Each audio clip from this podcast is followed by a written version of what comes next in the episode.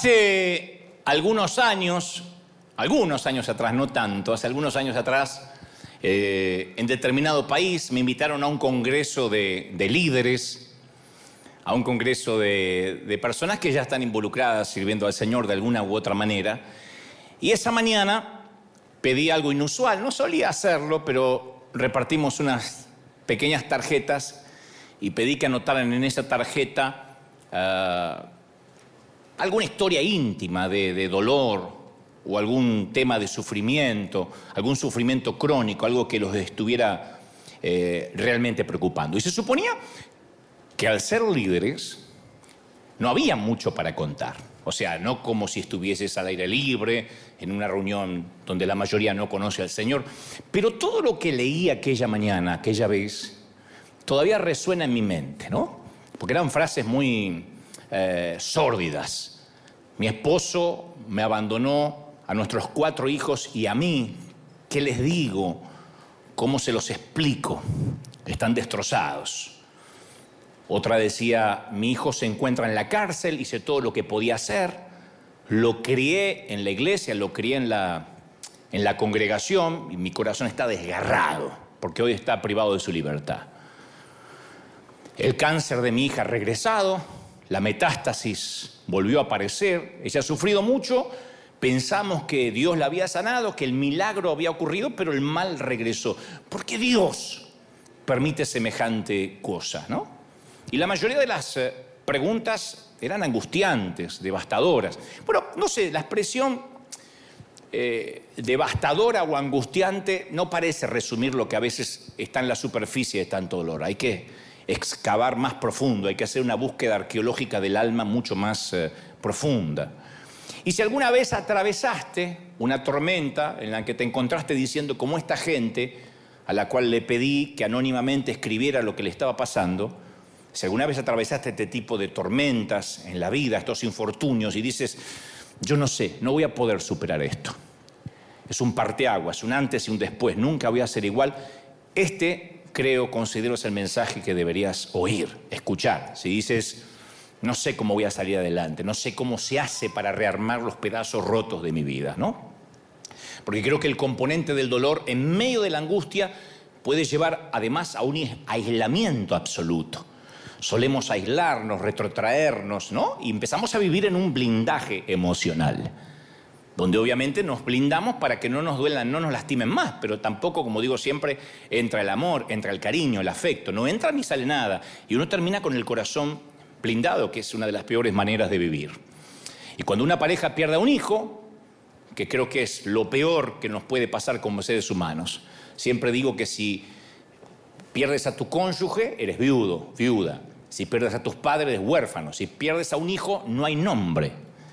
El dolor es tanto, lo vivió el mismo Dios cuando vio morir a su hijo, que no hay nombre para el que pierde un hijo, no se le pone un nombre. Y con mucha frecuencia, cuando una pareja pierde un hijo, esto actúa más como una brecha que los separa en vez de unirlos más, aun cuando ambos comparten el mismo dolor. Cuando el hijo era de ambos, las parejas se suelen separar porque cada uno tiende a manejar el dolor como puede. Y esto tiende a ser cierto en matrimonios cristianos y en los que no profesan su fe en Cristo. Porque todos, insisto, tratamos con el sufrimiento de maneras diferentes, algunos más díscolos, otros más eh, asimilándolo un poco más, pero por lo general permitimos que nuestro dolor nos lleve a rincones muy solitarios. Y uno esperaría, como digo siempre, haciendo una autocrítica, ¿eh? no hablamos desde afuera, porque somos iglesia, uno esperaría que la comunidad de fe entendiera y honrara la angustia y al dolor más que en cualquier otro sitio. Aquí es donde más deberíamos honrar a la angustia. Sin embargo, en este peregrinar cristiano, en estos años, yo he hablado con eh, muchísima gente que dentro de la iglesia ha vivido una experiencia muy diferente. En la mayoría de los casos, la iglesia no tiene o no tenemos mucha idea de cómo manejar el dolor profundo de la gente, cómo manejar la angustia. No hace mucho yo conocí a una mujer que había perdido a su hijo, adolescente casi, 18, 19 años, saliendo de la adolescencia, en un accidente de tránsito. Y unos meses después les contó a algunas damas de la iglesia que algunas mañanas no, no, no podía soportar tanto dolor. Y se preguntaba más de una vez cómo iba a sobrevivir. Y la supuesta amiga o la que se consideraba amiga le dijo, eh, tienes que confesar todo lo puedo en Cristo que me fortalece y salir adelante. Ya está, abandona el luto. Claro, la mamá afligida, con un dolor que no se va nunca, porque uno puede mitigarlo un poco, pero no se va. No creo que uno pierda un hijo y en 10 años dice, bueno, tengo otros. Yo creo que la mamá que arriesgó y expresó su dolor, en lugar de que la oyeran, le dieran el espacio, la gracia para para sanar, la callaron dándole un versículo que ella no había cumplido, que se estaba quejando, por lo tanto no estaba obedeciendo la Biblia cuando dice, todo lo puedo en Cristo que me fortalece. O sea, la implicación era que si no eres fuerte, entonces no estás confiando en Cristo. Y eso es muy triste para aquel que pasa un dolor, una angustia, porque Dios no nos da su palabra para que nosotros la usemos como un arma contra los hermanos o como una tarjeta que podemos meter en el buzón de alguien manteniendo distancia y ahí está el versículo y arreglate, ¿no? La Biblia es un arma, sí, pero ese arma es contra nuestro enemigo, no contra quienes amamos o los hermanos. Y la Biblia está destinada a animar, no a dar respuestas fáciles en medio de un dolor verdadero, en medio del luto. Lo que menos uno quiere, y esto va a incomodar la teología de alguien que está mirando, lo que uno menos quiere es un versículo bíblico cuando uno está pasando una crisis. Ustedes dicen, pero ¿cómo? Si la Biblia es para eso. Sí, pero no a modo de galletita de la fortuna. No es como ir a Panda y a ver qué me sale. Y no, porque uno le duele. Y el solo hecho de que algo sea verdad no quiere decir que tenemos que expresar siempre la verdad en toda circunstancia. Yo recuerdo siempre que poco después de su arresto Jesús le dijo a los discípulos en Juan 16, 12, muchas cosas me quedan por decirles, pero por ahora ustedes no la pueden soportar. No están listos para esta conversación. Necesitaban oír ciertas verdades, pero oírlas en ese momento les habría quebrado el alma, habría quebrantado su espíritu. Entonces hay cosas que sí son verdad, pero uno puede andar por la vida al que le está doliendo, diciéndole esto dice la Biblia y si no lo haces estás en pecado, porque encima le sumamos culpa a aquel que tiene dolor. No era el momento para que los discípulos tuvieran más información. Creo que no hay nada peor que nos lancen versículos o desde un estrado nos quieran enseñar a vivir cuando uno está herido, cómo uno va a asimilarse apenas logra mantenerse en pie. Estoy hablando de cosas que, esos infortunios, esas, esas tragedias que cambian tu vida y la convierten en un infierno de la noche a la mañana. Y yo no sé por qué tenemos la tendencia de hacer eso. Digo, de querer arreglar a quienes sufren, de querer remendarlos, de querer que poner un apósito y que todo se termine? ¿Por qué creemos que el sufrimiento es una vergüenza? ¿Por qué sufrir está mal? Por algo tenemos los lacrimales en los ojos, para que se vea que estamos llorando, ¿no? Podríamos llorar por otra parte sin que se vea. Pero no sé, yo creo que nos sentimos, me parece a mí, ineficaces en nuestra fe si no hacemos que el dolor desaparezca en el otro, como que eh, sentimos que no estamos haciendo bien porque el otro todavía está sufriendo. ¿Pensaremos que la bondad de Dios o que el poder de Dios se menoscaban cuando uno de sus hijos anda por ahí cojeando herido, que Dios perdió el poder? Pues la mayoría, cuando enfrentamos el sufrimiento, tenemos un montón de dudas respecto a las cosas básicas que creemos. Se nos mueven las convicciones.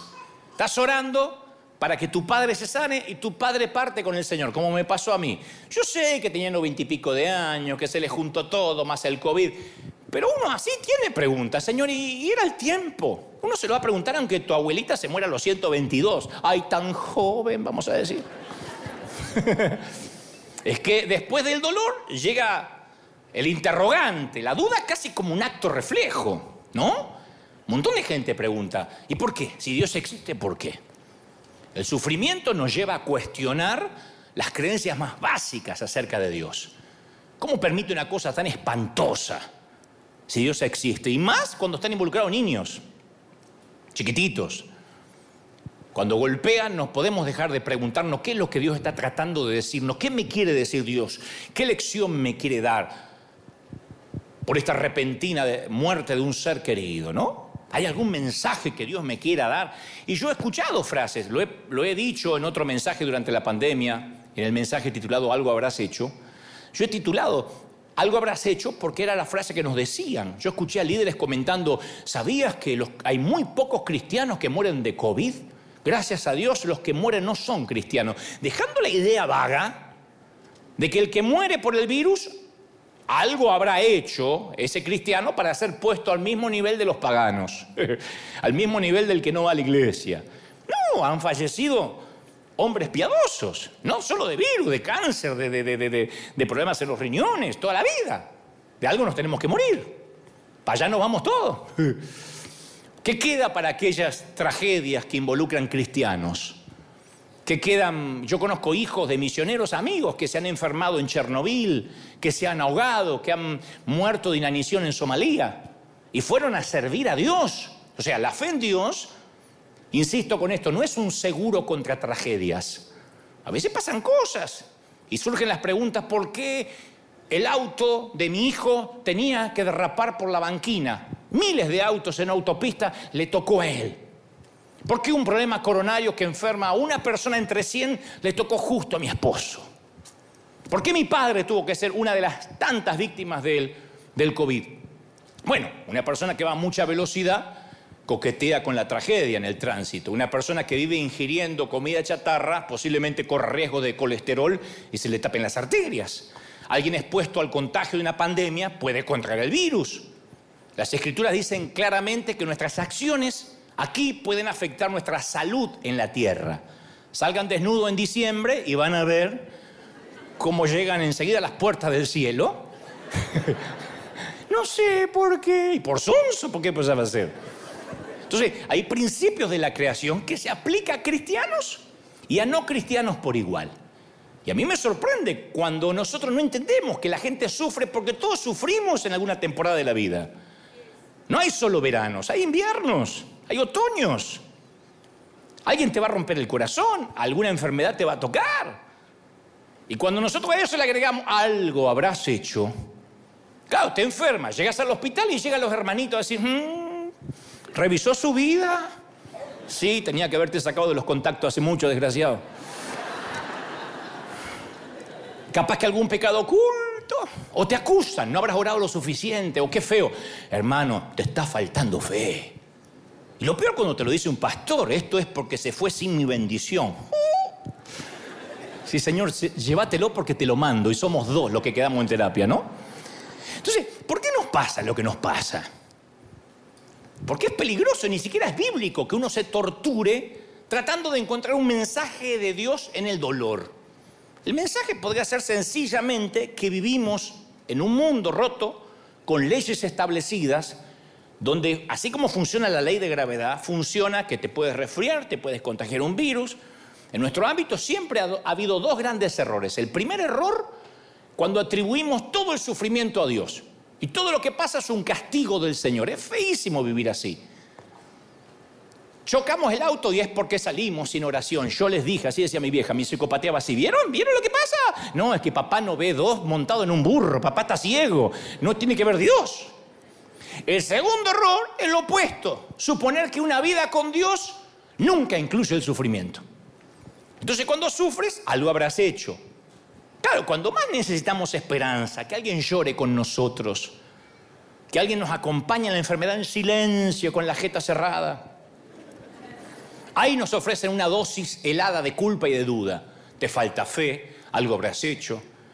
Y si uno acepta que el sufrimiento proviene de Dios como como un castigo, como cree el Islam, entonces tendríamos que vivir resignados. La polio, la malaria, eh, el SIDA, la peste bubónica, el cáncer, la fiebre amarilla, el COVID. ¿Para qué luchamos contra ellos si Dios no, lo envía para darnos una lección? Muramos, ¿no? Con dignidad. ¿Para qué usar tapabocas? ¿Para qué vacunarse? No, Jesús usó, combatió la enfermedad mientras que vivió aquí. Nunca dejó entrever que no hay que luchar. Cuando nuestros hijos se enferman, oramos para que se sanen. Los cristianos más que nadie tenemos el derecho, ¿qué digo el derecho? La obligación de luchar contra el sufrimiento humano.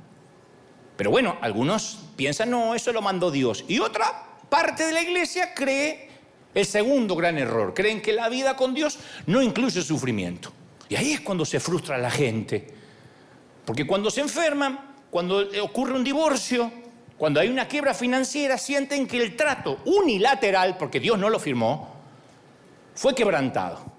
Dios no juega limpio, ¿cómo Dios me hace así? Si yo nunca me dejé de congregar. Yo hasta besé mi suegra un par de veces, le di un beso en la mejilla. ¿Cómo es que me pasa esto? Claro, viste que la mayoría cree tener un, un acuerdo contractual con Dios. Yo prometo ser buena persona, prometo ser decente, prometo ser fiel. A cambio Dios va a salvar a mi hijo, Dios va a sanar a, mi esposa, Dios me va a conservar el trabajo. Y claro, cuando Dios no satisface las expectativas, porque la vida es así. Yo no soy un predicador que te va a decir, no, todo estar bien, créelo, creo. Sí, creemos, confesamos, pero la vida no es un juego de niños, no es un patio de juegos. Y cuando la vida nos pasa, cuando algún infortunio nos pasa, quedamos girando en un torbellino de preguntas, de dudas. Insisto, Dios no trazó líneas. Dios no ha hecho tratos en esta tierra, de este lado del sol. Lo que pasa es que los predicadores por año nos han dicho te va a ir bien, vas a prosperar, eh, vas a tener el auto del año. No.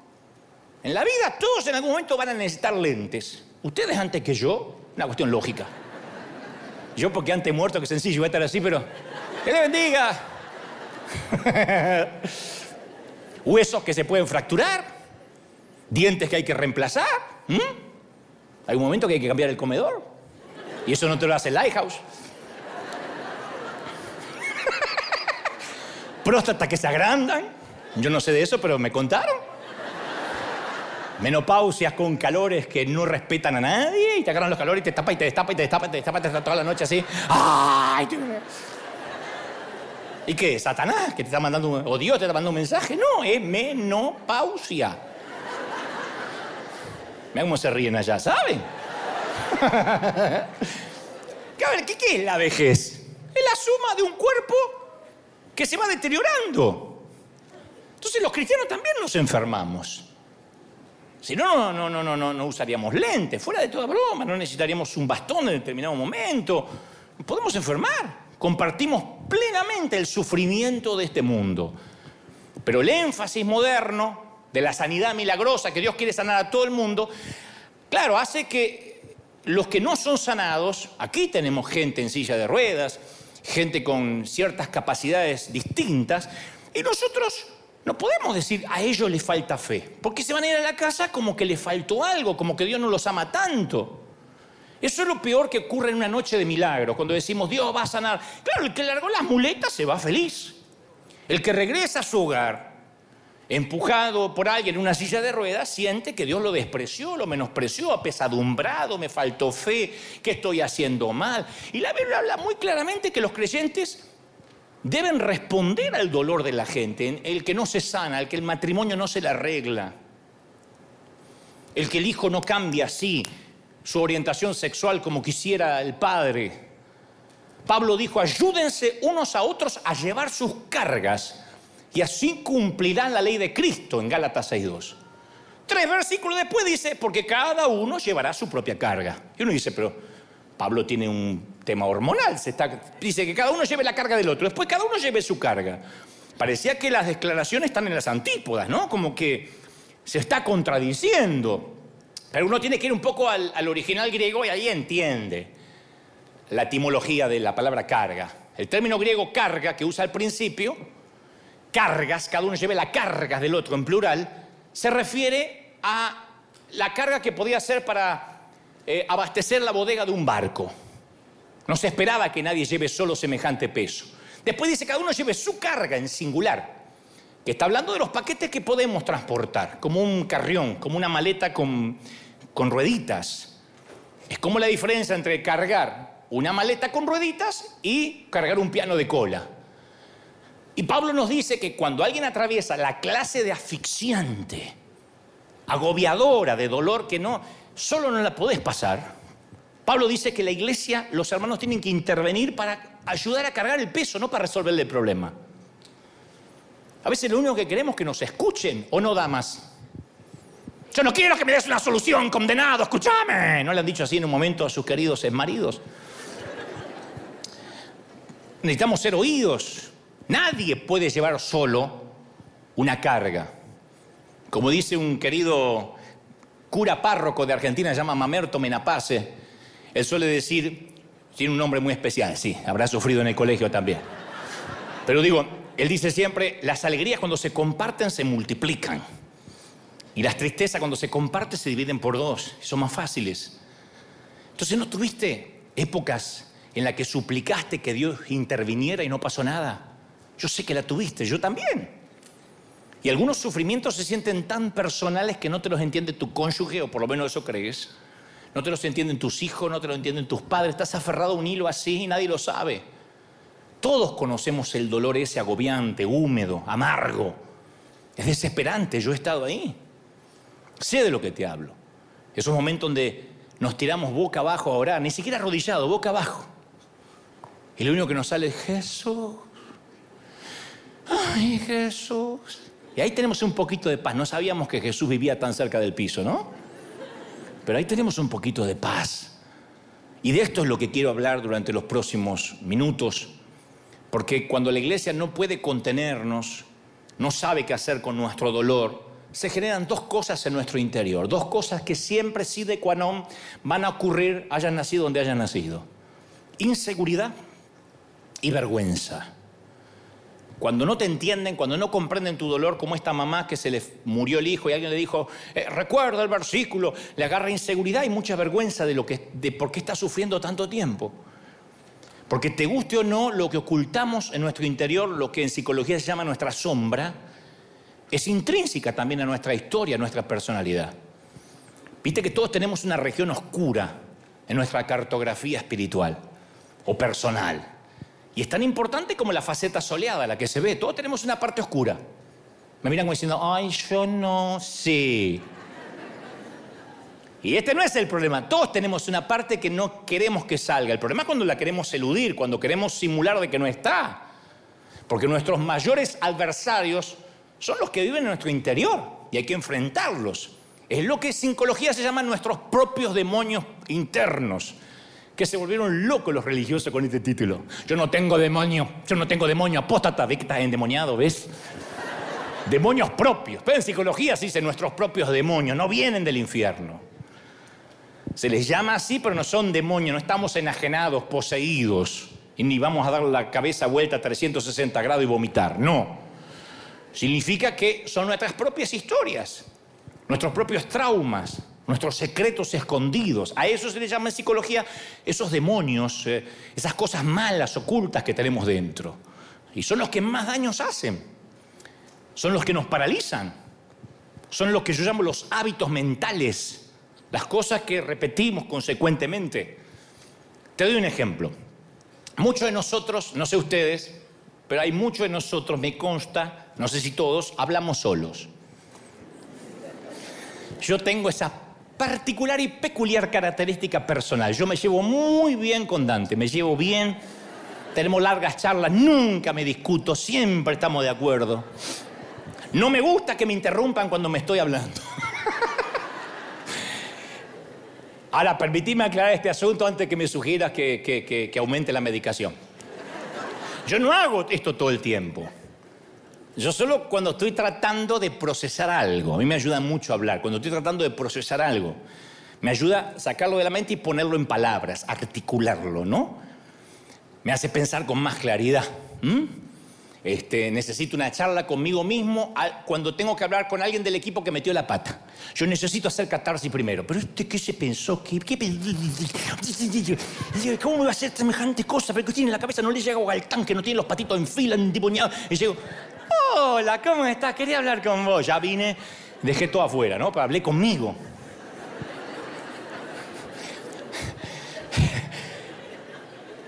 Cuando me equivoco también me dedico un buen regaño. Hace poco estábamos en una grabación no sé qué me pasaba esa mañana, no podía, me trababa, me trababa, me trababa. El director Brian me decía de vuelta, de vuelta, de vuelta. Entonces digo, por favor, poneme en pantalla. Me puso en pantalla y digo, Dante, 30 años haciendo lo mismo, 30 años haciendo lo mismo, idiota, 30 años. Sacate la papa en la boca. No empezaste ayer en televisión, 30 años haciendo lo mismo y te venís a equivocar. Listo, grabamos. Pero me hizo bien. No hay nada mejor que me reté. Y ahí, como vi que me reté, no me equivoqué más. Y algunas nuestras conversaciones internas pueden ser agradables. Cuando nos vemos frente al espejo con ropa nueva, que estrenamos algo. Esto nunca se aplica cuando salimos de bañarnos, ¿no? Nunca los diálogos ahí no son buenos, porque ahí vemos las líneas en la cara, vemos cosas nuevas que cuelgan, los puntos de sutura en el vientre, algunas estrías, celulitis, ¿no? La ley de gravedad. La ley de gravedad no perdona. Pero también sé que algunos de esos monólogos internos pueden ser devastadores, fuera de broma, cuando uno está sufriendo. Desde lo sencillo, ay, ¿por qué comí eso? ¿Por qué comí eso? Yo sabía. Es que esta me pone la pizza ahí adelante. Tenía que haber comido menos burrito, comí 14, tenía que haber comido menos. Estoy gordísima. Ay, no me puedo poner esto, me veo ridícula. Parezco un burrito que se está reventando por abajo. ¿No? Ana, ¿te esa charla, sí o no? Ay, ¿qué dije? Que le como un estúpido, que le como un estúpido, ¿qué dije? ¿Por qué tengo que hablar? ¿Por qué tengo... que me salió del alma, me salió del alma? Todo eso enfrenta al espejo. No me gusta esa. Y encima mi marido la está mirando. Como que tenemos el deseo de denigrarnos, ¿no? No sé si notaste cómo tendemos a responder eh, los elogios, cómo tendemos a rechazarlos. Eso es una costumbre muy hispana, creo. Me encanta tu vestido. Nah, es un trapo viejo. ¿Te hiciste algo en el cabello? Se ve fabuloso. Nah, tapame las canas nomás, que ya estoy toda Qué educado es tu hijo. no lo conoces en casa. Como un patrón de desviar los elogios que puede estar tan arraigado que no nos damos cuenta. Un día Dios me dijo eso a mí. Me dijo, ¿por qué siempre haces eso? Yo lo sentí fuertemente. Y yo le dije, ¿hacer qué? Cada vez que alguien te dice que tu mensaje lo conmovió o que tu mensaje llegó a su corazón, lo desprecias. Desprecias el elogio. Aprende a decir gracias, cabezón. Aprende a decir gracias. Porque si no sabes recibir honra es porque nunca honraste de verdad. Si uno honra de verdad, cuando viene la honra no se tiene que sorprender. Si uno no sabe recibir la cosecha es porque nunca sembraste de verdad, sembraste para que te vean. Yo recuerdo una vez la primera gran ofrenda que recibí hace muchos años, dije, no, no, no, yo no puedo recibir esto. Y el pastor me mira y me dice, ahora me doy cuenta que todo lo que has hecho, lo superclásico, lo que dice que sembraste, lo hiciste egoístamente. Le digo, no, lo hice de corazón. Y entonces si de corazón sembraste, cuando viene la cosecha, ¿por qué la rechazas? La gente dice, no, no, ya no, ya sos, linda, no, soy fea. ¿Te lindo cuerpo? No, que una vaca. Está bien, vaca, no te digo más nada. Se acaban los elogios. Y a mí siempre me resultó muy difícil aceptar palabras que me afirmen. No sé por qué. Capaz que algo de eso proviene, estos son lo que yo digo los demonios internos, de una cultura evangélica en la que yo fui criado que los elogios eran como un veneno leve se te podía subir a la cabeza. Mm, pero la gloria es para Dios, no te la creas, ¿eh? Entonces no me digas nada. Viste que hay guardianes de la gloria de Dios, como si Dios necesitara guardaespaldas, guaruras para que no le roben la gloria. Y no obstante, la mayor parte de mi problema, al rastrearla, me lleva a una convicción que se me formó cuando tenía cinco años. Que yo siempre me creía especialmente un niño torpe, un niño tonto, y siempre que alguien me decía, una tía, un tío, algo lindo, mis padres me enseñaron a desviar, a despreciar el, el comentario. Entonces yo razonaba que esa persona que me decía algo lindo era porque no me conocía lo suficiente para ver mi verdadero yo. Vieron que algunas de las dagas verbales que nos dicen cuando somos chiquitos atraviesan nuestros corazones por décadas, por cinco o seis décadas, ¿eh? Y si no las tratamos, nos perseguirán por años cuando vivamos la vida adulta. Las palabras cortan y ninguna puede cortar más profunda que una frase de un papá, de una mamá. Yo he hablado con hombres adultos, bendecidos, con hijos, con carreras, con ministerios que todavía están escuchando las palabras de muerte que les dijo su papá. Mi papá no me dio cariño, 70 años todavía se está quejando del papá. Madura, che. Pero esas cosas, de algún modo, las comprendo porque nos marcan. Yo conozco una dama que es una gran conferencista. Todos la consideran eh, sofisticada, elegante, interesante. Y ella suele contar que carga con palabras de su padre cuando era chiquita. el papá le dijo, no me saliste linda, pero me saliste muy inteligente. ¿Cómo hace sentir eso a una mujer?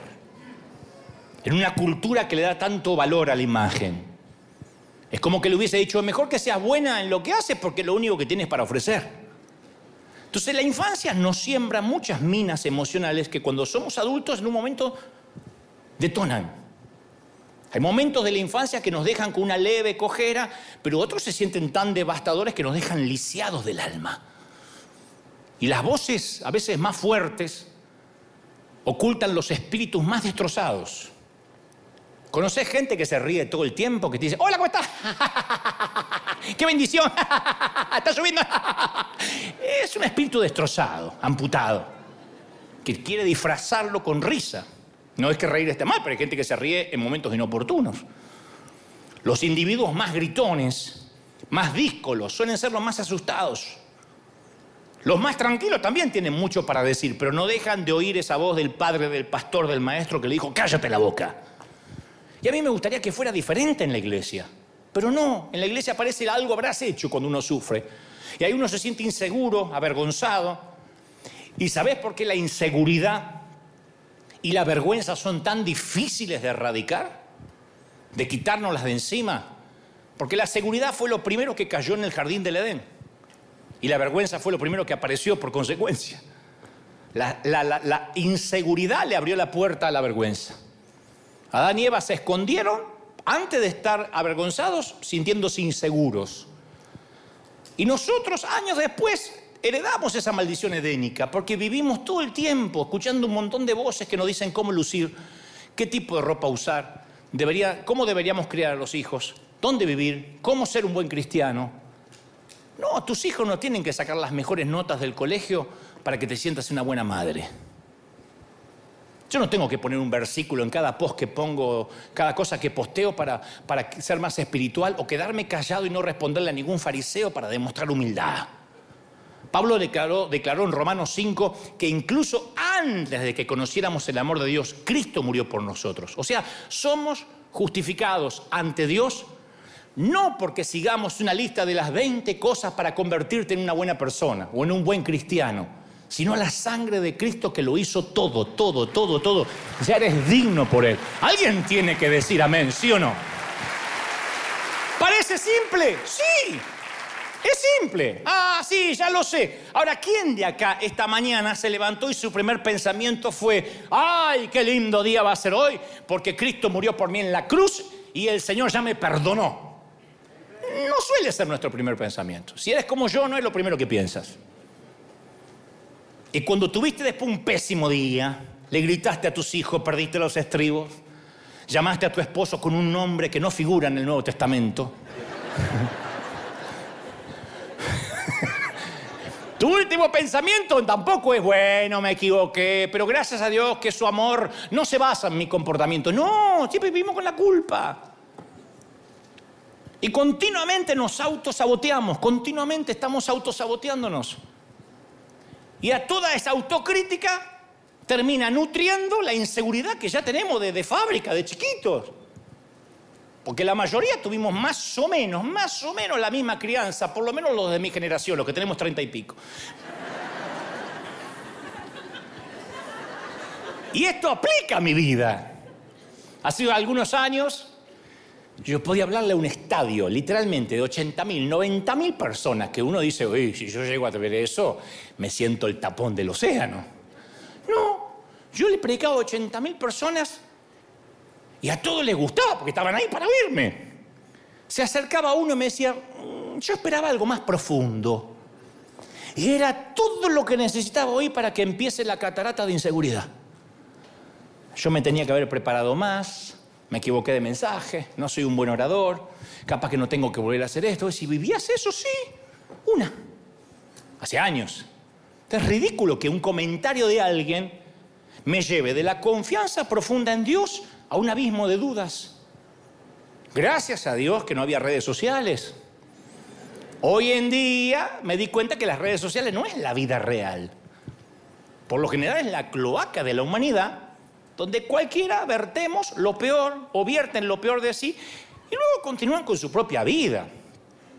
Yo escuchaba hace poco un orador que decía, todos los que opinan qué deberías hacer, cómo deberías criar tus hijos, con quién te deberías casar, pregúntale si cuando te mueres están dispuestos a enterrarse contigo. Uno, se murió el abuelo, me voy con él. Me voy con él y se tira. ¡No! ¿Sabes qué va a pasar cuando yo me muera? Van a decir, ay, qué pena, tan joven. Mm". Bueno, ¿hay algún otro predicador? Dos minutos me va a dedicar. Y a ustedes, minuto y medio.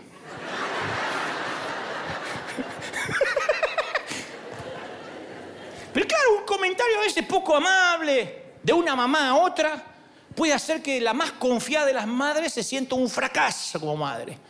En la puerta del colegio, una de, esas viene y le dice, ah, tu hijo estaba mal en matemáticas, ¿no? Una crítica sobre tu apariencia puede hacer que no quieras salir de casa hasta que bajes esos kilos, al libre, no salgo más.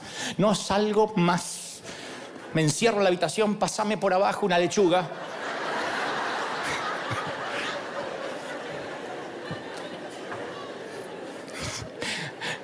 Claro, si nuestro mundo sobrevive por comparación o no, es la forma en que juzgamos. ¿Mi teléfono es mejor que ese? ¿Cómo él tiene uno mejor? Si yo gano más. Ay, esta falda me hace ver más joven que los pantalones. ¿Se portan mejor sus hijos que los míos? Entonces ese diálogo interno nunca para. Y cuando creemos que no hemos cumplido bien, se levantan las olas de inseguridad. Estoy sufriendo por algo. Pero tenemos que creer que quienes somos en Dios es una decisión de creer, no de lo que nos pasa. Si vamos a esperar sentirnos dignos del amor de Dios, te vas a morir esperando. Nunca te vas a sentir digno. Yo nunca me siento digno de ser un predicador. Yo tengo que creer, recibir por fe que Cristo me ha hecho digno, que el Señor me ha hecho digno. Alguien tiene que decir amén, ¿sí o no? Y Pablo, el apóstol, va a esa coyuntura y dice, a, ese momento de inseguridad, cuando la inseguridad comenzó a correr por nuestras venas y nos lleva a lo que somos en Cristo si tan solo creemos. Romanos 5:18 dice, por tanto, Así como una sola transgresión causó la condenación de todos por culpa de Adán, también un solo acto de justicia produjo la justificación que le da vida a todos. Porque así como por la obediencia de uno, muchos, muchos creyeron en Cristo, otros por la desobediencia fueron constituidos pecadores, pero el Señor los hizo justos. O sea, no hay manera de que, a ver, no tiene que entrar en la cabeza. ¿Se animarían a decirle al de la derecha y de la izquierda, no haces nada por ser salvo? Díselo, no haces nada, cabezón, no hay nada que puedas hacer para ser salvo. El cabezón tiene que estar aunque no lo conozca, cabezón, no hay nada que puedas hacer. El Señor dice, no se trata de ti, se trata de mí. Tú me vas a fallar, yo no te voy a fallar. Tú te vas a caer, te vas a levantar, te vas a caer, yo siempre voy a estar ahí. ¿Cómo te ama el Señor? Entonces, hay que cambiar la inseguridad por la confianza. ¿Hasta cuándo? Y bueno, revisa el código postal. El día que aparezca en vez del número puertas del cielo, ya no hay más inseguridad. Mientras tanto, estás con los humanos. Y mientras que seas mortal, vas a batallar contra la inseguridad. Todos. Nos ponemos una ropa y no hay nadie que tenga el cuerpo perfecto que diga, a mí todo me queda bien. Siempre estamos o sacando, metiendo, escondiendo. ¿No? Algunos llegan a casa y se sacan todo así, hace ¡fra! y escapa la libertad del cuerpo. ¡Pa! Libérenlo a Willy.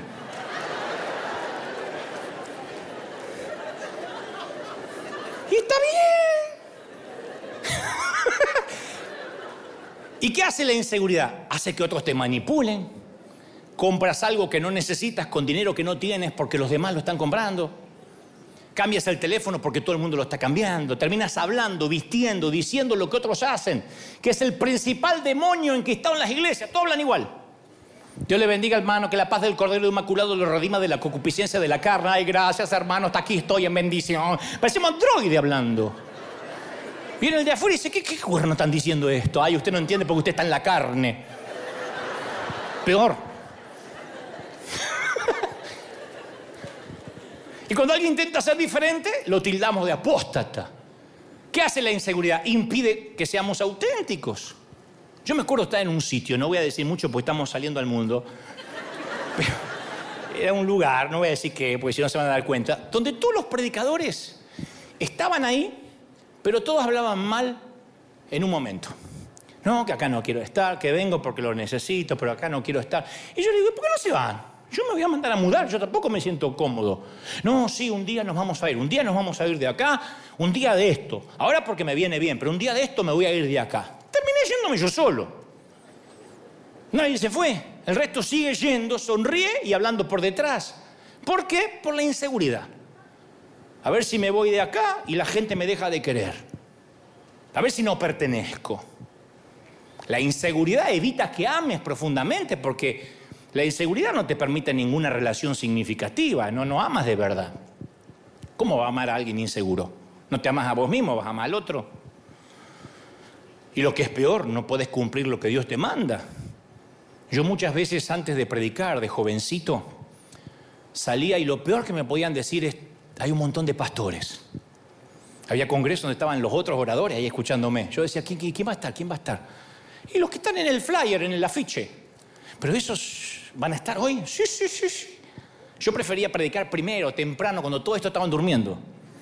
Porque cuando se me sentaban ahí, yo me sentía el pequeño Dante de cinco años aferrado a la blusa de mamá. Yo sentía que todos hablaban de mí a mis espaldas. Y ni te cuento si estaba predicando y un predicador le decía al otro, porque no hacen como los futbolistas.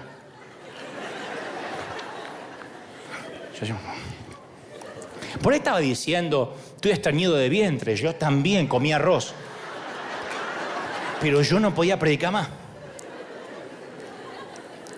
Y tuve que aprender a confiar lo que había dentro mío. No importa lo que sentía en las caras, porque acá también me tocan caritas, ¿eh?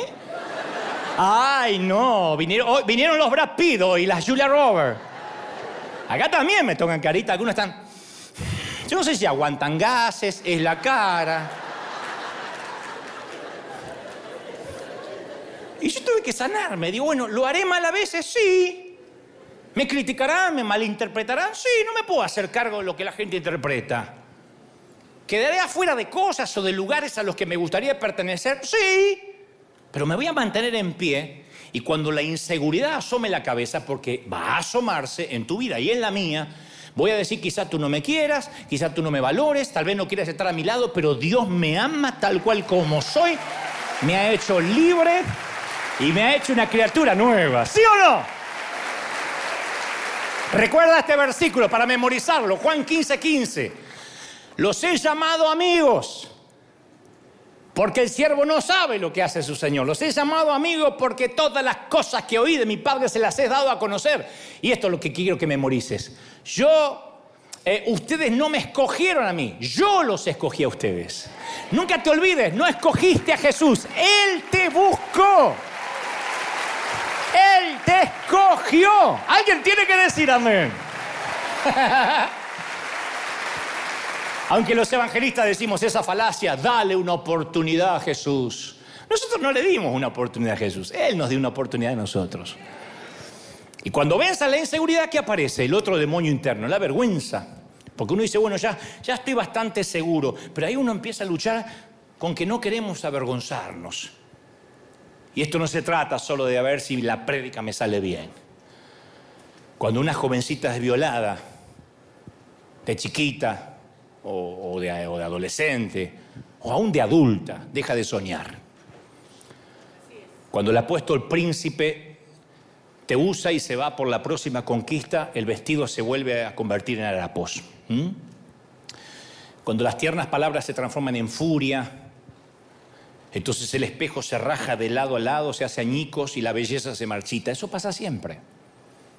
El pesado abrigo de la de la vergüenza reemplaza los vestidos, las joyas, y todo lo brillante se vuelve desgastado cuando te sientes manchado, roto, con vergüenza. Y si el enemigo no puede lograr que seas inseguro, te meterá vergüenza. Es una de las herramientas más poderosas porque se niega a irse. Una vez que la vergüenza se atrinchera en tu corazón y en tu mente es una intrusa que no va a salir. La vergüenza es mucho más sutil y penetrante que la culpa, ¿eh?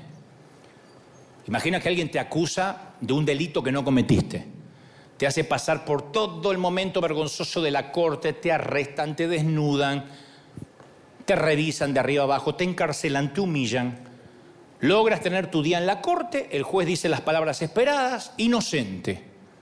¿Qué hace el juez? Desaparece la hace desaparecer la culpa. Se borra tu expediente. Los funcionarios de la prisión te devuelven la ropa, tus efectos personales, sale a la luz del día, pero la vergüenza no se va más.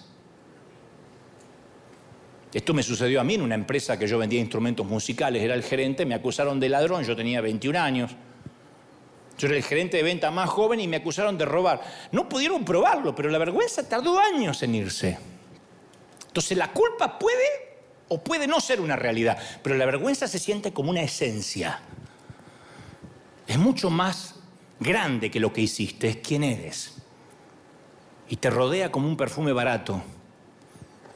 No se va. Es muy diferente al bochorno, al momento vergonzoso. Ah, predicaste con un perejil en el diente. En un momento se te voló la dentadura, y la gente que está ahí después se olvida. La vergüenza no. El momento vergonzoso se va con el tiempo, la vergüenza no. Hablo de la vergüenza por sentir que, ando, que algo anda mal contigo, que eres un producto defectuoso. Vergüenza por mi infancia, que no puedo hablar mucho ni me gusta que me pregunten. Vergüenza por un aborto secreto. Vergüenza por una aventura amorosa. Vergüenza por aquella vez que intenté suicidarme, vergüenza por mi alcoholismo, por consumir porno, vergüenza por una violación cuando era niña, vergüenza por lo que hice para causarme un aborto involuntario a las 17 semanas, vergüenza por cómo son mis padres, vergüenza de que conozcan a mis hermanos, vergüenza por cómo se comporta mi cónyuge. En ese congreso que te conté, una de las tarjetitas decía escalofriantemente, yo sé simplemente, Dante, que para todo el mundo sería mucho mejor que yo no hubiese nacido. Y eso incluye mi familia. Y a medida que leía cada tarjetita, yo sentía el peso, el peso de la vergüenza, que sus pesados secretos los estaba hundiendo como un ancla al fondo del mar. ¿Cómo esa gente va a salir adelante? Y la vergüenza es el gran aislador, te aísla. Tiene su propio vocabulario, su propia fetidez peculiar, es pútrida. Porque escuchas siempre una voz, alguien te va a ver como realmente eres. Un día te van a descubrir. Yo cuando era más joven me horrorizaba escuchar el teléfono. Tenía siempre, debe ser por la acusación de ladrón que me habían hecho, pero yo tenía siempre ese miedo. El primer timbrazo en mi corazón temblaba. Siempre esperaba como una mala noticia y la mala noticia era que estaba yo a punto de ser eh, descubierto por alguna cosa. No había hecho nada por lo cual ser descubierto. Pero ¿por qué reaccionaba de este modo? Era algo que arrastraba de la niñez, vergüenza. Yo tenía vergüenza de ponerme short porque mi mamá me decía, naciste con las patas flacas de tero, pero lo importante es que sos exótico, hijo, sí, un tero exótico. Yo tenía vergüenza de que me salían granos porque teníamos perros, y los perros de nuestro tiempo eran perros marca perro, cruzado con lo que se cruzaba en la calle. Si había una vaca, era un perro vaca. No era como los de ahora que van a la perruquería y se visten mejor que el dueño. No, eran perros que comían la comida que comíamos nosotros. Ya, que hay hueso, hueso. Un día el perro estaba así, con un hueso de pollo, a traer otro perro. Así era en casa. Y tenían pulgas muchas pulgas. Nuestra mascota no era el perro, esa era la bodega de las pulgas. Nosotros teníamos pulgas. Y a mí me picaban las pulgas y era, era el emporio de las ronchas. Yo estaba todo así, todo grano, todo grano, todo grano. Me rascaba por todos lados. Pata flaca, con grano, era hop. Me rascaba con una teja así. y esa me fui arrastrando. No, no, no, no, me costó mucho ser un tipo seguro. Me costó mucho pararme ante la gente, como me paro, ser auténtico. fue una tarea. No es que, ay, el Señor me eligió porque yo era todo esto, era un dechado de virtudes. No, era un bichito. Y sentía que en cualquier momento podía quedar expuesto, sin importar que haya hecho algo por quedar expuesto. Porque la, vergüenza es una tormenta que ciega la verdad. Se siente abrumadora, implacable. Entonces bajamos la cabeza y la dejamos bramar. La vergüenza puede tener dos enfoques, aquella como la mía, que proviene de algo que no hicimos, que a pesar de no haber hecho algo, sentimos que merecemos sentirla. Es nuestro sucio secreto. Y la vergüenza también puede provenir de algo que hicimos, que tenemos terror de que se descubra. Un poderoso secretito que nos mantiene prisioneros. Y el enemigo se esfuerza mucho en hacernos creer sos el único que vive así en la iglesia. ¿No ves que los demás no tienen secreto? Algo habrás hecho. Eso es una mentira monstruosa. Encima vamos a la iglesia y los predicadores se muestran impolutos, que en vez de venir en Uber vinieron en un carruaje de fuego. Entonces uno dice, wow, yo soy un desgraciado. Entonces, ¿qué gana? La inseguridad y la vergüenza. Demonios propios, privados, cadáveres en el closet. ¿Mm? Y recuerda las tarjetas anónimas de este congreso que te conté, que eran líderes experimentados a los cuales Dios se les placía usar. Sin embargo, el enemigo los atormentaba con vergüenza e inseguridad. Y capaz que es porque confundimos eso de merecer y ser dignos, porque nos bombardean todo el tiempo, mereces. Mereces ser joven. Ah, te divorciaste. Está bien, mereces ser joven y divertirte. Ahí tienes el auto que mereces. Todo el mundo merece ser feliz. Eres un siervo de Dios, mereces que te honren. No, yo, yo escucho esto y me estremezco. Porque es ridículo. Yo no merezco volver a aparecer de 21 años. En todo caso voy a parecer un viejo operado.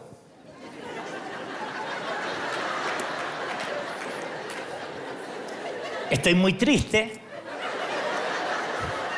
Con la cara hinchada como un boxeador que recién se levantó de tanto Botox. Pero no voy a aparecer nunca, joven. y tampoco merezco que me honren porque predico, porque estoy haciendo lo que se supone que debo hacer. Entonces, la vergüenza es algo verdadero. Y en la cruz Jesús trató con ella y le dio la orden de desalojo. El Señor tomó nuestro lugar en la cruz, pagó toda nuestra deuda y nos hace dignos, no merecedores. Digno, di conmigo, digno. Y bueno, para terminar, la vergüenza también hizo su debut en el huerto del Edén. Se sintieron descubiertos. Se fueron a cubrirse con hojas de higuera, porque la vergüenza actúa así. Por más que te cubras, vas a seguir expuesto. No me gusta cómo me veo, así que voy y me compro ropa nueva. Y después llegas a tu casa y decís, no sé, algo pasó desde el probador de la tienda hasta mi casa. O se me achicó la ropa o engordé en el camino. No, es que no va a tapar. Sí, deben ser las luces del vestidor. Ella cree que si logra casarse y tener un apellido, la vergüenza va a quedar en la puerta de la iglesia el día de la boda, pero la vergüenza la va a seguir a la luna de miel. Él cree que la vergüenza quedará para siempre en las aguas del bautismo, pero no se percata que la vergüenza se la lleva a la casa junto con las toallas húmedas. No importa cuántas capas podamos poner para tapar la vergüenza, subsiste. Llámala una enfermedad del alma, pero ahí está. Y Adán y Eva supieron al instante que las acciones habían traído consecuencias funestas. Porque se enfrentaron no solo a su pecado, sino que no pueden vivir más en el jardín. Afuera, vamos, fuera, fuera del jardín. Exiliados, refugiados, indocumentados, expulsados del paraíso. Y a mí me duele porque cuando pasó eso, Cristo no había hecho la obra redentora. Ahora, Cristo viene, hace la obra redentora, paga toda la deuda y en nuestra iglesia, en nuestras iglesias seguimos echando a la gente del jardín peca alguien en la iglesia, un líder, inmediatamente la iglesia lo destituye. Está bien, se tiene que restaurar fenómeno, pero no, lo destituyen con vergüenza y lo expulsan del jardín.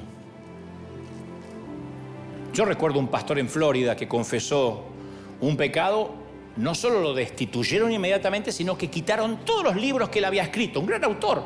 Ya no se consiguen más sus libros, quemaron los libros en una hoguera. Es como enterarnos que David pecó y quemar en una hoguera todos los salmos. Hay que quemar todo lo que escribió, lo que escribió cada uno de los autores aquí, porque cada uno de estos tenía sus roturas, sus problemas serios. Entonces nunca supimos la, iglesia organizada qué hacer con el dolor, qué hacer con el sufrimiento, qué hacer con la vergüenza. Lo único que aprendimos es rematar heridos cremar rápido el cadáver y esparcir la ceniza y que ya no se pregunte más por esa persona. Para que no sea de tropiezo, expulsado del jardín, sin redención.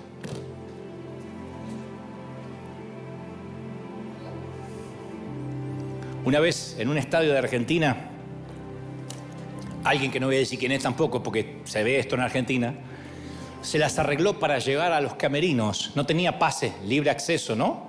Porque no trabajaba en el staff. Y se las arregló.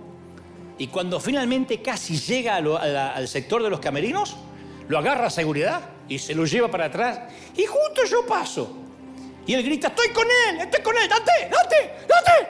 ¡Haceme entrar! ¡Haceme entrar! ¡Haceme entrar! Dijo, yo me quedé. Y lo hice entrar. Y él hizo así, como diciendo, soy amigo de él. Adán y Eva no pudieron hacer eso, no pudieron volver a las puertas del Edén y decir, estoy con él, conozco a Jesús, hazme entrar Jesús, hazme entrar. No, qué soledad habrán sentido, nadie los podía hacer entrar. Pero Jesús está aquí con el propósito de acabar para siempre con nuestra vergüenza, darnos un pase libre al jardín.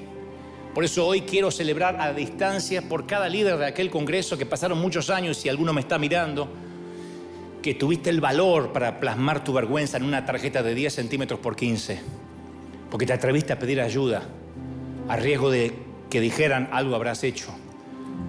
Y hoy nosotros, años más tarde, queremos aprender a negarnos a permitir que el enemigo saque de la basura las vestiduras pútridas y nos quiera cubrir. Hoy vamos a gritar en las puertas del jardín, estoy con Él, conozco a Jesús, hazme entrar Jesús, estoy con Él, yo vine con Él.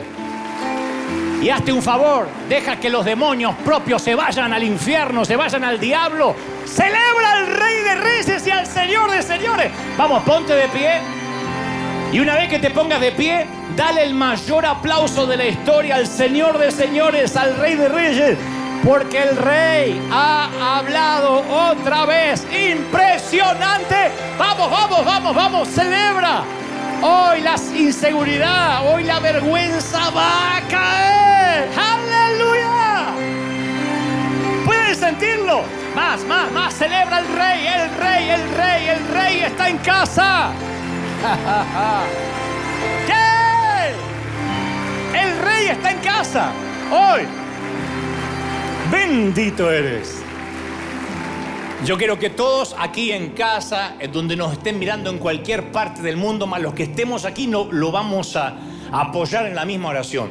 Los que están por primera vez, católicos, agnósticos, judíos, eh, musulmanes, testigos de Jehová, adventistas, de la iglesia del séptimo día, no importa de dónde seas, que creas.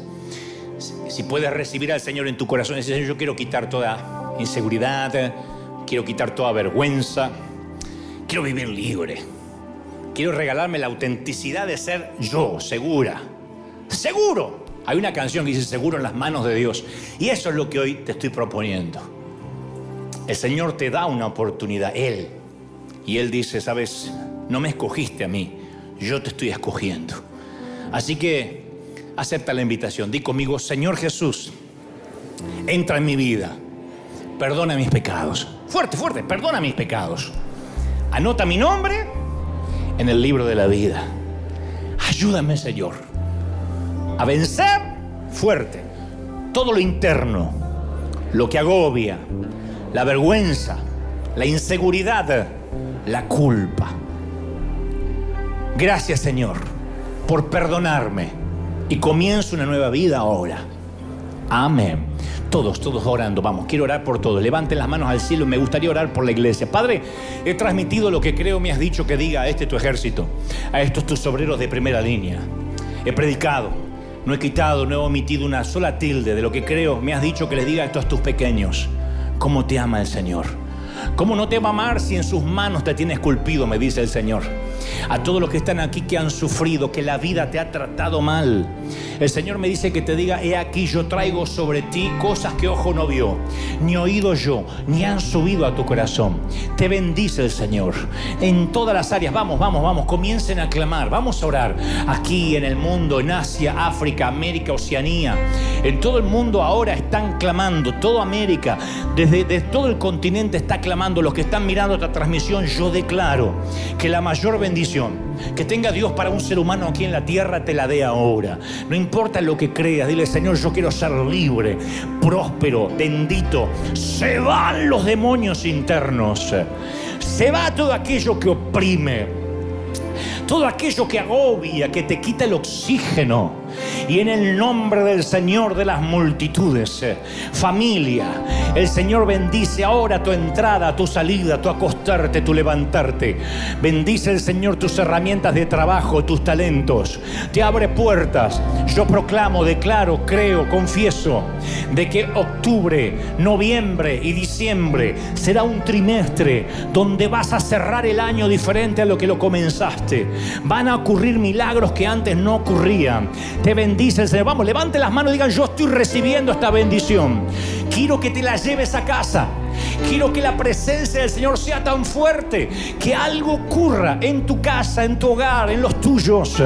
Bendice, jóvenes. Hay gente encendida en fuego ahora. Hay tanta bendición hoy. ¿Cómo no te va a bendecir el Señor? ¿Cómo no te va a multiplicar? Mira, mira, mira, mira. Si Dios te ha traído hasta aquí es porque tiene propósito. Octubre Noviembre, diciembre serán meses de cielos abiertos, de bendición en tu hogar, en tus finanzas, en la pareja, con tus hijos. Dios bendice, abre puertas financieras, de salud. Se va la vergüenza, se va, se termina el diálogo interno se termina el diálogo interno negativo, el monólogo negativo, y empiezas a creer que eres digno, que el Señor te hace merecedor por su sangre. Yo soy, dice el Señor, el que pagó el precio. No hagas nada, te ama el Señor. No hagas nada para que te ame más. Él te ama el Señor. ¿Cómo no te va a amar, mi querido? Te bendigo, soplo sobre ti, sobre los que miran, una doble porción del Espíritu en el cuerpo, en el alma y en el Espíritu. Amén y amén. Gloria al Señor. Dale el mayor aplauso de la historia. Que Dios te bendiga, que Dios te guarde, que haga resplandecer su rostro sobre ti. Chao gente, buen domingo. Chao.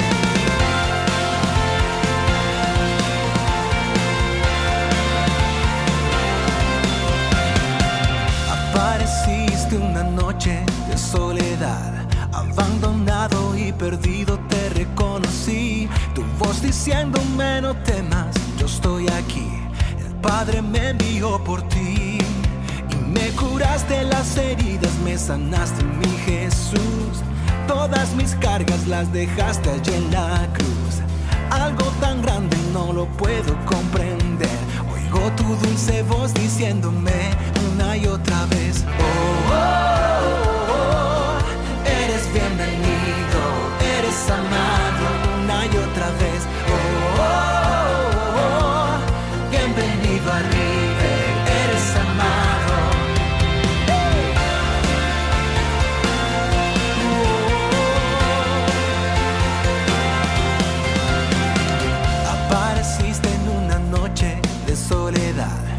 Abandonado y perdido te reconocí. Tu voz diciéndome no temas, yo estoy aquí. El Padre me envió por ti. Y me curaste las heridas, me sanaste mi Jesús. Todas mis cargas las dejaste allí en la